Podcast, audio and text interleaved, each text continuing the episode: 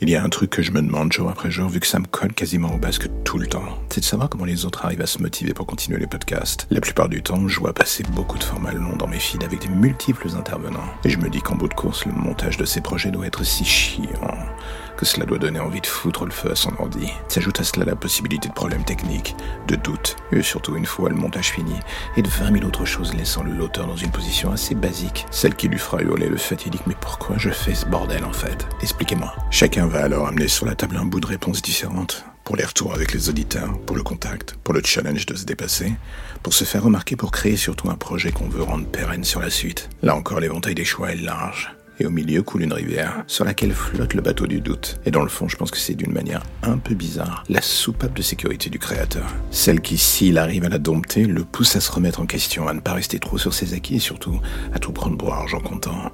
On va juste prendre des exemples simples. L'audience de beaucoup de podcasts repose sur des bases identiques. Apple, Spotify et Deezer, pour les éléments fondateurs, dirons-nous. Je sais pas ce qui est le plus gros dealer d'audience chez chacun, cela varie, mais imaginez que sur un des trois, du jour au lendemain, vous en perdiez deux. Que d'un coup, l'impression de ne plus exister vient frapper à la porte, l'audience baisse, les auditeurs ne voient plus forcément les updates à date, parfois juste bien plus tard sous d'autres plateformes. Et vous, au milieu, vous êtes là en train de vous dire que le château prend l'eau de toutes parts. Il arrive que ce soit vrai. Mais souvent, vous êtes en passe de partir dans les tours pour des raisons qui ne sont pas les bonnes. Il y aura toujours un truc qui merdera, un truc qui vous fera douter et vous donnera surtout envie d'arrêter. Il faut juste apprendre à faire avec. La base est d'avoir un quota d'égoïsme créatif.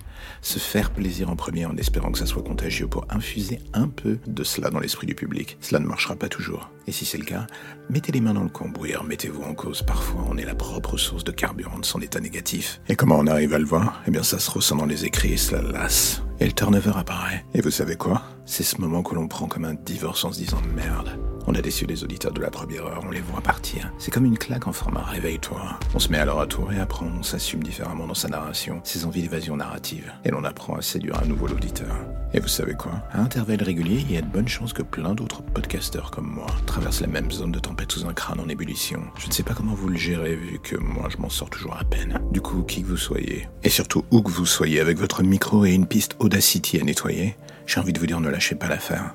C'est toujours plus cool d'affronter ses doutes et de leur coller une bonne mandale que de se laisser bouffer par eux et abandonner.